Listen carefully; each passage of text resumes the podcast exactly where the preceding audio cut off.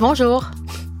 Je fais un podcast sur l'inégalité des chances avec la fondation BNP Paribas et sur comment faire quelque chose de bien de sa vie quand on commence le voyage sans ceinture, sans batterie pour le GPS et avec une direction qu'on nous a pas bien expliquée.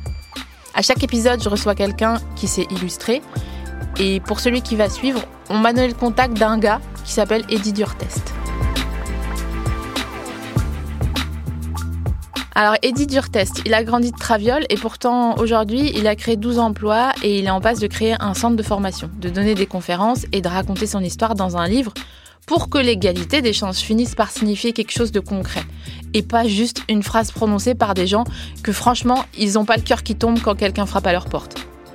Eddie est né dans le Nord, il a une maman à diviser en quatre frères Bon, l'école parvient pas à attirer son attention, alors il tient les murs. Et à force, euh, ça donne des idées euh, saugrenues. De là, il prend aux riches pour se donner à lui. Il tombe pour fait de violence et quand il ressort en conditionnel, il prend son courage à deux mains et il part voyager avec 400 francs dans la poche. La mère d'Eddie l'encourage en lui disant Fils, ce sont les rencontres qui participent à construire le chemin qui dessine nos vies. En rentrant, il prend conscience que ceux avec qui il a évolué jusqu'alors, bah, ils sont plus capables de le comprendre. Et là, il va nous expliquer tout ça. Mesdames et messieurs, Eddie Durtest.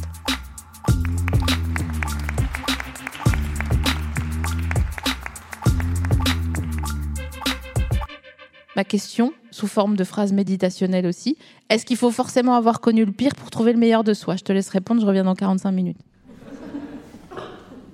Alors merci pour cette présentation, bonsoir. Et euh, je dirais qu'on ne peut comprendre la valeur de la lumière qu'en marchant dans l'obscurité. Amen to that Donc, en fait, moi je suis d'accord avec tout ce que tu dis. Mm. Le problème, c'est que je pense aux petits qui t'écoutent et est-ce que parfois ils disent pas, mais vas-y, tu saoules avec tes phrases là hein? Alors en fait, non, ils me le disent pas pour la bonne et simple raison que je donne jamais le son. Mm-hmm. Mais je raconte ma vie non pas pour faire exemple, mais pour inspirer. Et de fait, ils ressentent cette émotion qui tente à leur donner à penser qu'en réalité, c'est de nous que tout dépend. Et qu'effectivement, marcher dans l'obscurité, c'est accepter les épreuves auxquelles on fait face et envisager ces épreuves comme un moyen de s'émanciper, de s'extraire de la condition qui peut être la nôtre, en l'occurrence la mienne à l'époque, ce jeune de quartier, désireux de pouvoir exister, rêver, ambitionner, ce quelque chose autrement que tenir les murs et être le résultant d'un système. Et c'est vrai que, ben, de fait, ces jeunes, quand je suis face à eux, ils ont plutôt envie de me demander, au fond, comment il est donné possible de faire mentir cette fatalité. Est-ce qu'ils comprennent la partie produit d'un système ou est-ce que ils... parce que je trouve qu'on a tendance à se sentir coupable quand on dit oui mais quand enfin ce, truc un peu de euh, il faut avoir vu l'obscurité pour voir la lumière gna gna gna c'est un peu c'est dur quoi d'entendre ça parce que tu dis mais quoi je mange mon pain noir et genre les pires soirées ça fait les meilleures histoires donc euh, quoi euh? Non j'aime alors rappeler quand ils se questionnent par rapport à ça et dans ce sens un petit adage qui vient du Nord et qui est très intéressant, et qui dit qu'au fond, quelle ville on vit quand on a la vie qu'on veut, mais quelle ville on vivrait si on avait la vie qu'on voulait. Et euh, je le fais pas en ch'ti, parce que sinon on va se perdre. Hein. mais, euh, mais, non, c'est pour moi important de leur faire prendre conscience qu'au fond, quand on parle de cette obscurité, ce n'est pas inhérent qu'à notre parcours.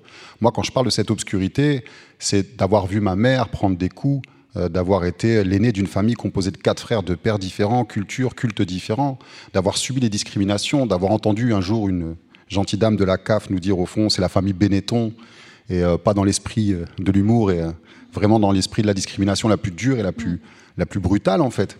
Tout ça, ça fait partie de cette part d'obscurité. Mais effectivement, cette part d'obscurité, elle a nourri chez moi une colère, un rejet, un sentiment de défiance qui, faute de rencontrer un Eddie à ce moment-là, mm-hmm. effectivement, m'a amené à faire des choix à mon sens, qui ne sont ni bons ni mauvais, mais qui sont des choix qui m'ont confronté à des responsabilités qu'il m'a fallu assumer. Ok. Merci pour ce témoignage. non, mais je me demande en fait, parce que je vois bien que tu vois, ton, discours, il est vraiment. Tu as réfléchi, ça se voit que tu as, réfléchi à, à, comment euh, transformer, en effet, euh, cette farine, euh, ces œufs et ce lait en mmh. crêpes, et que tout le monde se régale à la fin. C'est exactement ça. Tu as capté. Exactement. Mais je me dis, est-ce que comment ça se passe quand des gens comme toi, qui ont euh, le verbe haut, qui ont la psychologie, qui fait que toi, tu interviens quand même auprès euh, de jeunes, de gens, est-ce que toi, parfois, tu perds espoir euh, Si oui, pour quelle raison? Et comment tu fais pour te dire, OK, ben, j'accueille le désespoir et ça va revenir? Bah en fait, je perds pas espoir parce que d'avant, avant d'avoir le vocable que j'ai, avant d'être capable de m'exprimer comme je le fais aujourd'hui, j'étais un enfant introverti, timide, complexé. Je subissais les brimades. Mon premier entretien d'embauche, j'ai été refusé pour défaut de langage. Mais non Si. Toi Oui. Vas-y. J'espère que tu lui as envoyé un lapin vivant au mec qui t'a refusé. Non, non, franchement, aujourd'hui, j'aurai l'occasion de le revoir, je le remercierai. C'est qui? C'était où? C'était dans un centre d'appel et véridique. C'était euh, un mec qui s'appelait euh, François et c'était à côté de chez moi dans mon quartier. Et ma mère, elle me tannait, elle me disait il faut que tu ailles travailler, tu es sorti de prison, tout ça, c'est bon, il faut que tu fasses. Et c'est vrai que je me suis dit allez, je vais y aller. Et il m'a refusé pour défaut de langage. Parce que bon, faut imaginer qu'à l'époque, à défaut de parler comme je le fais aujourd'hui, bah, je parle comme ça et tout. Moi, je veux du boulot, mon frère. Vas-y, fais-moi. Je veux que ça paye et tout. Que si tu me casses Ouais. la tête, j'ai rien à t'expliquer. Et c'est vrai que bah, il a fallu pour moi accepter au fond que j'étais en vérité l'acteur de, ma, de mon propre échec. Entendu que je ne me donnais pas l'occasion justement de m'extraire de cette condition en pensant autrement. Et donc, bah, penser autrement, c'est accepter la remarque qui m'est faite non pas comme une insulte, mais comme une source de réflexion. Ça s'est pas fait de suite. Voilà, c'est ça. Et c'est là où ma mère, elle a eu raison quand elle m'a dit qu'effectivement, ce sont les rencontres qui participent à construire les chemins qui dessinent nos vies, et qu'elles soient bonnes ou mauvaises. Après, il dépend de nous de faire les choses. Et donc, effectivement, bah, avec le temps, j'ai appris, j'ai découvert par exemple le théâtre, j'ai pratiqué la musique. De fait, je suis devenu MC, maître de cérémonie, l'écriture, le rap, plein de choses. Et puis petit à petit, j'ai dé- développé voilà, une capacité à m'exprimer autrement, à assumer mes idées, à m'affirmer autrement que par la violence, la véhémence. Et c'est vrai que c'est un plaisir aujourd'hui d'utiliser les mots et non pas d'user les mots pour tenter de plaire. Bien sûr, parce que c'est une question de- d'entrisme un peu. Genre, Ouais. euh, tu, tu joues sur le terrain de ceux qui sont euh, qui euh, glottophobes, qui classistes, Mm. euh, qui tous les hobs et les istes. C'est ça. Et, euh, mais par ailleurs, je, je m'interroge sur euh, est-ce que tu as vu des petits évoluer et qui sont mal partis au sens de la norme et qui ont réussi à faire de l'entrisme et à faire euh, leur paix intérieure en étant euh, euh, dans. Enfin, tu vois, de, oh merde, je, tu t'as capté. Non, j'ai capté complet. Non, très sérieusement, en fait, euh, bah, moi, ça fait aujourd'hui 22 ans que j'habite un quartier qui s'appelle Les Aubiers, qui est à Bordeaux, qui est composé de 4000 habitants pour 57 nationalités. Et euh, au sein de ce quartier, j'ai eu décidé de créer une association qui s'appelle Urban Vibration School, avec pour objectif de faciliter le développement individuel au travers de la pratique artistique et de l'éveil culturel. Puisque je pars du postulat suivant, au fond, si on veut pouvoir déconstruire nos a priori, et ou sinon adopter une autre, un autre regard sur nous, il est important d'entrer dans une dimension artistique, culturelle, et d'être dans le partage, et non pas simplement dans une volonté de prouver, d'attester, de Ouais, démontrer. Et euh, bah, j'ai été confronté à des jeunes que j'ai connus au départ dans des situations diverses et variées, et qui, au travers des actions qu'on a menées ensemble, pour certains en créant leur emploi, pour d'autres en les engageant en volontariat, sont devenus aujourd'hui éducateurs spécialisés, sont devenus coachs, enfin, en tous les cas, se sont émancipés et ont réussi à s'extraire de leurs conditions de jeunes, stigmatisés comme étant jeunes de quartier, forcément allant vers une logique des, qui, qui- qui est nuisible. Donc, finalité, non, c'est- pour moi, c'est au contraire des exemples, j'en ai beaucoup. Et c'est ça qui contribue à me rassurer et à me faire me dire qu'en vérité, ce que je fais, ça a du sens. Tout comme aujourd'hui, ben, c'est vrai que j'ai la chance de travailler avec les déterminés, de mener des actions autour de l'entrepreneuriat, et euh, avec euh, le concours de Moussa Camara, et qui, comme moi, comme nombreux d'entre nous en vérité, qui sommes des jeunes issus de quartier, parvenons à faire mentir cette fatalité et à démontrer qu'en réalité, c'est de nous que tout dépend. N'attendons pas qu'on nous tende la main, allons-nous prendre la main qu'on nous tend pas? Et soyons-nous capables ensuite de tendre la main aux autre. C'est un cercle vertueux. Cercle vertueux. Un chargeur exactement. d'accu. Voilà ce que je vois. Exactement. Euh, attends, on fait un- une petite frise chronologique parce que sinon les gens ils vont se dire mais qu'est-ce que c'est que cette, euh, cette, euh, cette histoire-là? Alors attends, je reprends. Tu nais en 78, Ouais, dans le Nord. dans le nord, d'un nord. Les gens n'ont pas conscience de ce que c'est le nord en soi, et c'est un extrême avec Marseille, et c'est pareil. C'est-à-dire que c'est des villes qui ont vécu des choses très très dures. Et donc forcément, je pense, bah, à Marseille, ils ont la chance d'avoir un accent qui chante. Nous, on est un peu plus proche de la Belgique, de l'Allemagne, donc on a un accent un peu plus rude. Mais il n'en est pas moins que dans nos propos, il y a la chaleur, il y a le cœur, il y a l'amour. Oui, c'est ce vrai. faut. Et puis vous avez le carnaval aussi. Ah, carnaval de Dunkerque, c'est quelque chose. Non, mais c'est vrai que c'est super. Mais c'est vrai qu'on dirait toujours qu'il y a une rafale de vent qui vous heurte de plein fouet dans les mâchoires. Non, mais c'est vrai. Tu vois ou pas Oui, oui, je valide, je valide, je valide. Alors, si tu te souviens comment t'étais habillé ou c'était quoi ta chanson préférée à ce moment-là, tu peux me dire parce que j'aime bien avoir des éléments un peu précis. 78 Ouais. Oh mon Dieu, petit, ma tenue préférée, c'était un t-shirt jaune avec un bulldog dessus que ma mère elle avait acheté aux, aux aubaines et une salopette bleue et une paire de baskets sorties de chez Adibal. Les aubaines, c'était pas un, outlet de la Redoute ou un C'est ça. Eh, c'est ça, exactement. En fait, les aubaines, c'était le magasin on allait acheter quand on n'avait pas les moyens d'acheter à la Redoute. C'est super les aubaines. J'ai habité à Lille, je passais mes week-ends là-bas. Eh oui. Ça et dans les brocantes, parce que dans le Nord, les brocantes, ah, c'est ah, bah, carrément. Euh, là, les fripes à Paris, rue des Rosiers, mm. où tu peux payer la moindre jupe 75 euros. Ah. Pour 75 euros, tu as 10 ans de vêtements euh, dans les brocantes. Bref, revenons sur ta bio. 96, j'ai mis bêtise. Ouais, bah 96, en fait, pour que les gens comprennent, euh, moi, là-bas, j'ai une maman, elle était convaincue que mettre ses enfants dans des écoles privées, c'était leur donner une chance. Par contre, ce que maman n'a pas mesuré, c'est qu'elle me confrontait à des différences difficiles à accepter, à assumer, puisqu'au fond, j'étais l'élève qui n'avait qu'un cahier pour toutes les matières. Et euh, finalité, euh, le collège, ça a été compliqué, puisque ben, c'est vrai que je me suis très vite ennuyé. La seule fois où j'ai obtenu un 15 de moyenne, c'est parce que maman m'avait promis une Game Boy. Donc j'ai eu mes 15 de moyenne. Ce qui a mis en colère pas mal les profs, parce qu'ils se sont dit qu'en fait, celui-là, il nous prend pour des imbéciles. Hmm. Puis bon, finalité, j'ai suivi jusqu'en troisième, j'ai eu mon brevet des collèges. Et puis après, je suis rentré dans un lycée lycée de publicité où voilà, c'est passé un CAP. J'étais tombé sur une conseillère d'orientation qui a vu en moi un talent créatif. Et, ah euh, oui, tu as fait du design, non? Ouais, ouais. Ah, j'ai même eu la chance de rencontrer Jacques Seguela dans le cadre d'un stage que j'ai fait à l'EuroSCG à l'époque. C'était improbable. Jacques Seguela, l'ancienne ouais. Et si je raconte comment ça s'est fait, c'est que ma mère, elle faisait des ménages chez une dame dont le mari faisait partie de la boîte de pub en question. Et elle a tanné le, la, la, dame et le monsieur en lui disant Mon fils, il a besoin d'un stage. J'ai été. Et je me suis retrouvé là-dedans. C'était incroyable. C'était bien le stage Ouais, j'ai même eu la chance de réaliser des pictogrammes pour euh, la campagne de présentation de l'île aux Jeux Olympiques de l'époque. C'était incroyable. Mais en même temps, j'étais face à un milieu qui me rappelait à ma condition et pas dans le bon sens du terme. Mhm. C'est-à-dire que ben, aller en publicité, il faut imaginer un stylo, on appelle ça les Rotring ou les isotones. Je ne sais même pas si ça s'appelle encore comme ça aujourd'hui. Mais à l'époque, ça coûtait 150 francs. Mhm. Pour ma mère, c'était impossible. Donc au final, je me retrouve dans un lycée où je fais face à ça, après aussi au racisme, parce que j'étais à Bayeul dans le Nord, et là-bas il y a beaucoup, beaucoup de skinheads, et bon voilà, on va pas rentrer dans le détail. Et, euh, finalité, ben, ça a nourri chez moi une colère, et la violence, elle a commencé à monter, à monter, à monter. Et en fait, ben, quand je suis sorti du lycée, quatre mois après ma sortie du lycée, j'ai été condamné à trois ans, 18 mois de sursis pour des faits d'agression, d'extorsion. Entendu pas que j'ai euh, frappé les gens pour leur prendre de l'argent, mais j'ai utilisé l'intimidation comme un outil. Et euh, je me suis retrouvé en prison à l'âge de 18 ans, première garde à vue. J'y connaissais rien, tout ça en fait. Et c'est vrai que j'étais pas méchant au fond. On s'est juste retrouvé. Euh, alors, avant, je disais au mauvais endroit, au mauvais moment, mais aujourd'hui, je dis au bon endroit, au bon moment. Oui, j'ai lu ça, que tu disais que ça t'avait fait du bien de passer par cet endroit. Bah ouais, parce que moi, je suis quelqu'un qui expérimente. Voilà. Ah bah là, je, suis, un, je suis un chercheur. Là, tu es empiriste pour le. bah ouais, je suis arrivé en prison. Après, moi, je le dis honnêtement, j'ai eu la peur de ma vie quand je suis arrivé. Ok, petit temps calme de deux secondes pour vous dire comment c'est de faire parler quelqu'un qui a ce vécu-là.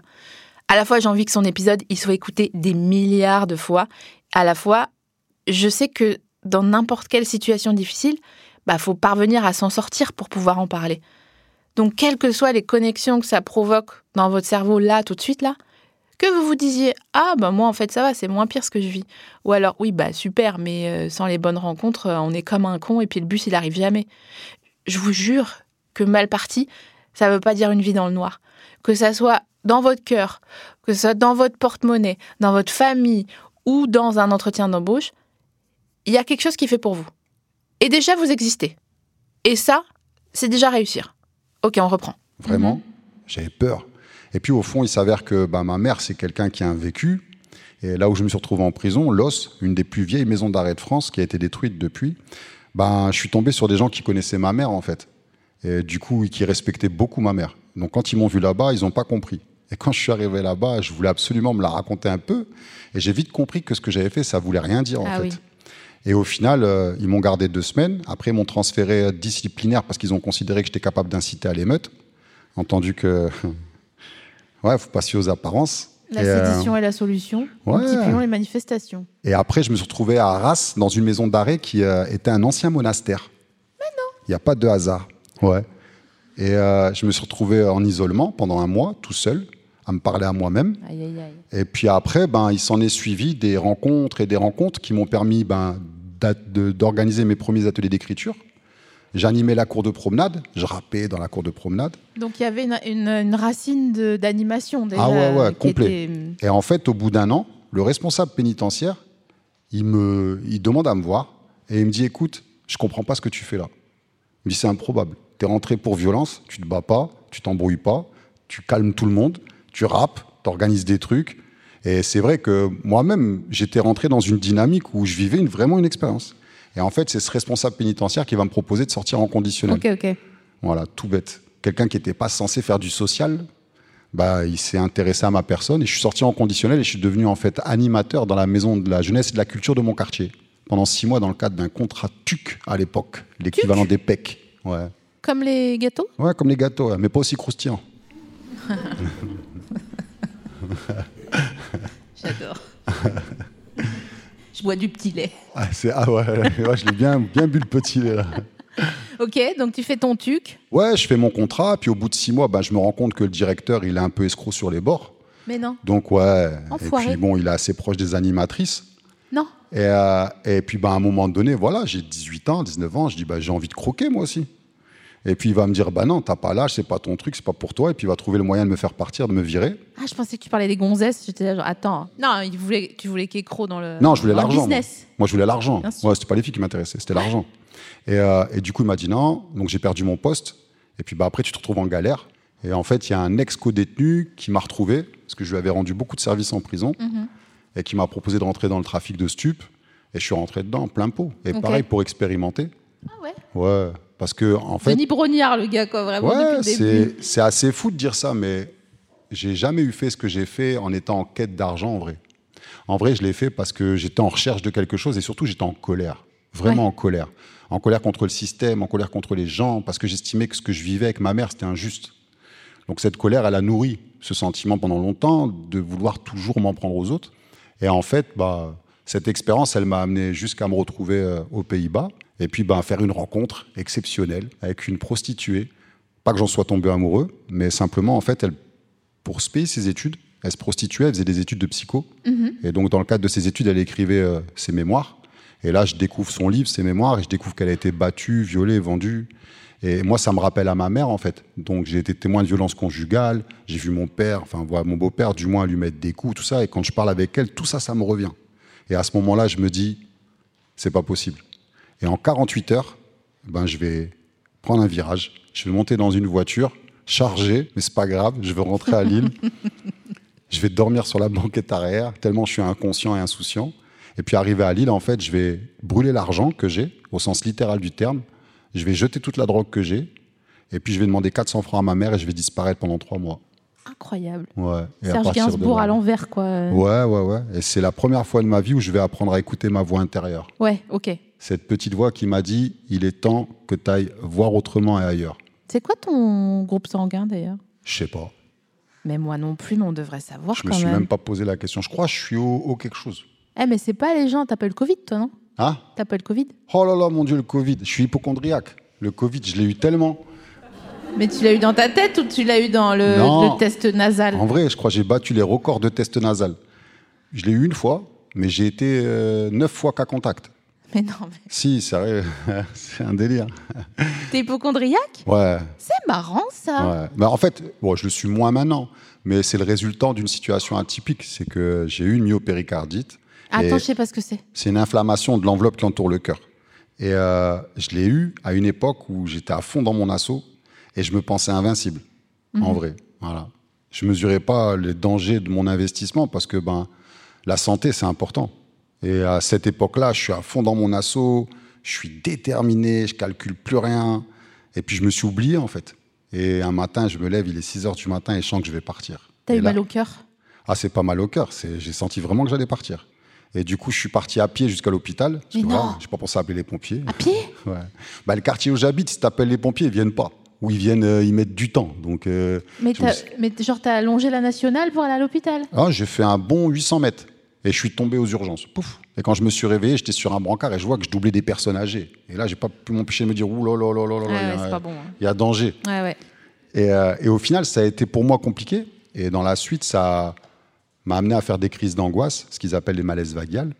Et, euh, et c'est- c'est là aussi, ben, pour revenir à cette notion d'obscurité, cette épreuve, elle m'a appris à développer un contrôle incroyable sur ma personne. Ça veut dire, ben, si tu écoutes les médecins, quand tu fais ça, tu prends des exomiles, tu prends des. Eh, moi, c'est pas possible. Je prends pas de cachet. Et puis méditer, pareil, c'est pas mon truc. Donc il a fallu que je fasse un travail sur mon état d'esprit, sur mon mental. Et j'ai réussi. Et je me suis battu. Et aujourd'hui, j'ai mis ça de côté vraiment. Mais juste de temps en temps, quand j'entends quelqu'un qui tousse un peu trop.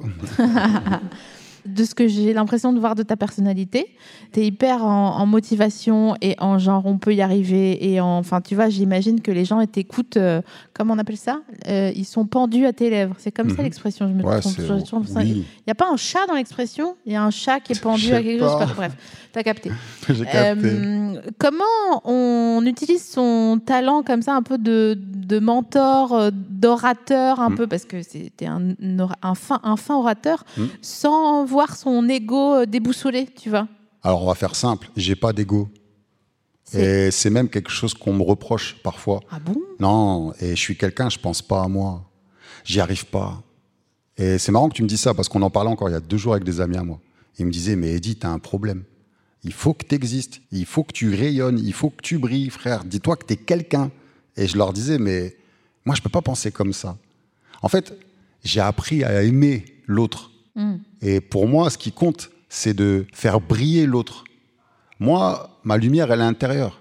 Moi, ce qui m'anime, c'est à l'intérieur. C'est entre moi et, tout ce qui m'anime. Voilà, je ne veux pas faire de discours théologique. Mais... Si, si, vas-y, ça m'intéresse. Bon, on peut aller là. Bah oui, bien sûr. Pas de problème. Non, mais en fait. ça va finir. Alléluia. Non. non. All right. Pourquoi je dis ça C'est que, en vrai, si j'ai fait tout ce que j'ai fait dans le passé, c'est parce que j'étais en colère envers Dieu. Mhm. Je lui en ah. voulais tellement. En je me suis dit, mais oui, on était en connexion directe.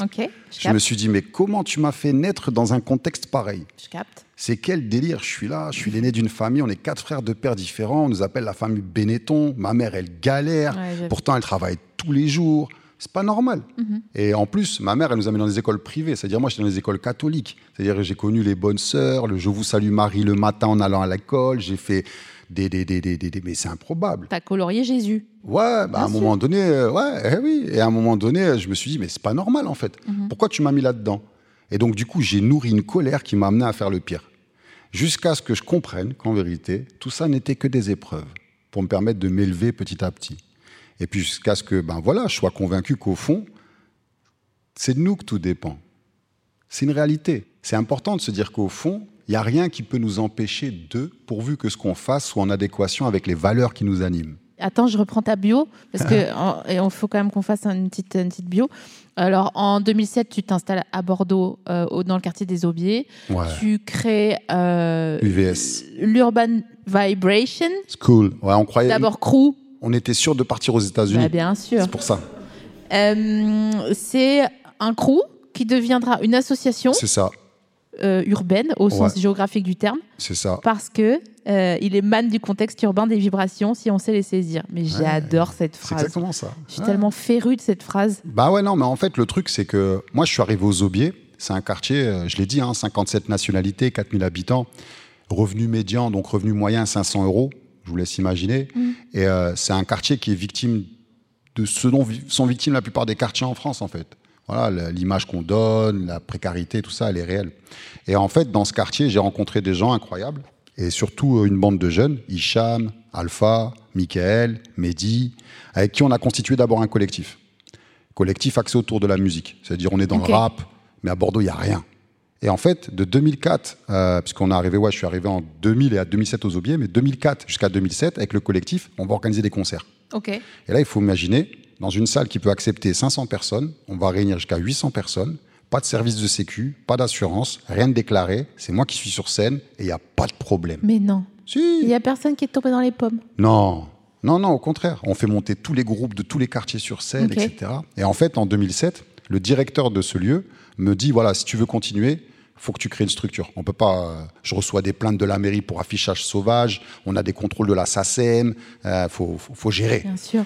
Donc, euh, bah, j'ai relevé. la SACEM par ailleurs. Ouais, accessoirement. bah, quoi que je les ai eus, puisque aucun des artistes qui ne se produisaient n'était inscrit. Donc, tu peux venir boire un café si tu veux, mais tu vas pas prendre grand chose. Et au final, ben, j'ai créé l'assaut. Et ce qui est fou, c'est quand j'ai créé l'assaut, c'est la première fois où j'ai le sentiment qu'on me faisait confiance. Parce que le mec qui m'a dit ça, il a adopté vraiment une posture paternelle. Et moi, mon père, c'est un ancien, enfin voilà, un gars pas sérieux du tout qui m'a pas reconnu.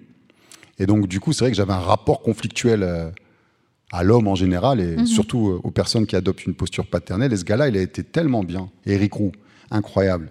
Et en fait, ben, je l'ai écouté, j'ai joué le jeu. Et deux ans plus tard, la déléguée du préfet vient me voir dans mon quartier et me dit Écoute, Eddie, j'ai entendu parler de ce que tu fais et on estime qu'il faut qu'on t'aide. Parce que des gens comme toi, il faut leur donner les moyens d'eux. Et ils m'ont permis de rentrer dans un dispositif qui s'appelle Adulte Relais, qui est un dispositif qui a été créé en 2005 à la suite des émeutes de Villers-le-Bel, du décès de Ziene Boulet tout autant, paix à leur et qui a vocation à permettre à des personnes de plus de 30 ans résidant en quartier prioritaire et sans emploi d'être salariés au sein d'une association en tant que médiateur. Et là, ben, Edith devient médiateur. Et en fait, je vais l'être pendant trois ans. Ils vont renouveler ce qu'on appelle une convention. Et en fait, au bout de trois ans, je vais me rendre compte que quand tu es médiateur, bah, tu rentres pas partout. Tu Comment pas dans ça les vraies réunions. Tu Ah rencontres bon pas les grandes personnes. Donc, on a fait euh, un petit micmac et je suis devenu directeur. Et là, euh, Ah, c'est magique. Je suis rentré dans plein de réunions sympathiques. J'ai rencontré plein de gens incroyables. et qui voulait, qui voulait pas forcément que tu sois dans les réunions pré- Non. préalablement. Non. Pourquoi ils voulaient pas? Bah parce qu'ils ont vite saisi que je suis quelqu'un qui apprend vite. Et il s'est passé que j'ai très vite appris, à tel point que ben, c'est ce qui m'a permis de créer 12 emplois, d'engager 75 jeunes en service civique et de créer une asso qui, à un moment donné, a atteint un budget qui avoisinait les 100 000 euros, créer un local, enfin la totale en fait. Et c'est quoi leur désintérêt aux gens de la municipalité, j'imagine de- C'est pas un désintérêt, c'est qu'on leur fait peur. Ça fait peur quelqu'un comme moi. Mais pourquoi? Bah, parce que je dis les choses et que je suis non corruptible et non malléable. Ah oui, voilà. C'est-à-dire que j'accepte aucun compromis. Donc Et- c'est pour le bien des gens et Ouais. du. Bah, c'est pas compliqué, hein. j'ai été directeur pour 1700 euros par mois pendant 10 ans. Ouais, ouais. J'allais te demander fier. si tu avais du pognon. Ouais, tranquille, je payais même plus les gens qui travaillaient pour moi que je ne me payais moi-même. Tu... Est-ce qu'il y a des fois où tu n'as pas de sous? Ouais, mais même déjà aujourd'hui. Là, je viens d'une période noire. En fait, bon, après, je parle à bâton rompu. hein. Moi, je suis quelqu'un naturel de découverte, comme dirait ma mère. Mais euh, non, en fait, j'ai fait 15 ans de social. Donc, quand tu fais 15 ans de social et que tu es dévoué comme je suis, tu fais pas d'argent. J'ai même perdu mon couple, on s'est séparés. Mes choix, euh, voilà, à un moment donné, euh, tout a un prix. Et, mais en même temps, je regrette rien parce que j'ai fait ce que j'estimais devoir faire. Maintenant, je me suis, pour tout vous dire, licencié il y a trois ans de ma propre association. C'est pas vrai? Si, parce que je suis arrivé au bout de ma relation avec les institutions à ce moment-là. Et que j'en avais assez qu'on essaye tout le temps de me dire on va te donner ça, on va faire ça, et puis en même temps de me retrouver entre deux feux. Je devenais presque en soi un pompier pyromane en fait. t'es viré Ouais, je me suis licencié. J'ai formé deux jeunes filles qui étaient des bénévoles, j'ai créé leur poste et je me suis licencié économique. Mais parce que par ailleurs, tu travailles aussi dans une autre euh, structure? Ouais, aujourd'hui, ouais. qui s'appelle Les Déterminés. Yes, Et coordinateur national. yes. Je sais pas ce que ça veut dire. Alors, coordinateur national au sein des déterminés, ma mission elle est simple. Mon rôle est d'aller au cœur des quartiers rencontrer les habitants pour les sensibiliser, les informer à la démarche qu'on entreprend autour justement de l'entrepreneuriat, du mentorat et du, euh, de l'employabilité. Et puis tout autant aller nouer lien avec des institutions, avec des acteurs sur les différents territoires. Mais tu fais plus de musique? Toujours. Ah. Mais c'est mon fils plus qui a pris le relais. Ouais. MEL, MEL. Petite dédicace au fiston. Mel, Mel. Toi, tu, tu portes les caissons basses pour, pour les concerts, c'est ça Ouais, non, même pas. Si je parle comme un jeune, je fais les top lines. Mais non Si. Top liner, regarde Si, si, on fait les top lines, on va Un en bon studio, top on liner. écoute, euh, ouais, ouais. Merci beaucoup, Eddie, Merci d'avoir été avec nous ce soir. Merci beaucoup. Merci à tout le monde d'avoir assisté à cet épisode. Quand on s'entend bien avec quelqu'un, c'est comme être un accu qu'on mettrait dans un chargeur.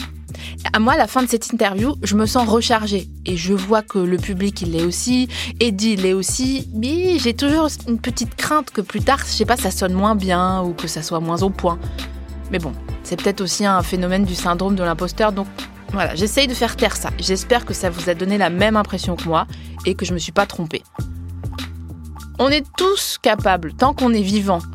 Et on est tous des accus avec des gens qui, quelque part, agiront pour nous comme des chargeurs. Faut simplement garder espoir de les trouver. Et en attendant, ben, mettez-vous en économie d'énergie. Allez, bisous.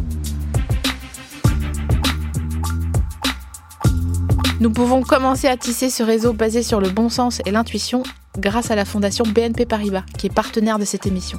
Alors vous qui écoutez, ceci est un épisode de classe. parce qu'on a voulu nous classer, parce qu'on a la classe, parce qu'on en a sauté une, ou qu'on est tellement stylé qu'on peut facilement nous qualifier de déclassé sans que ça fasse cliché. Bye.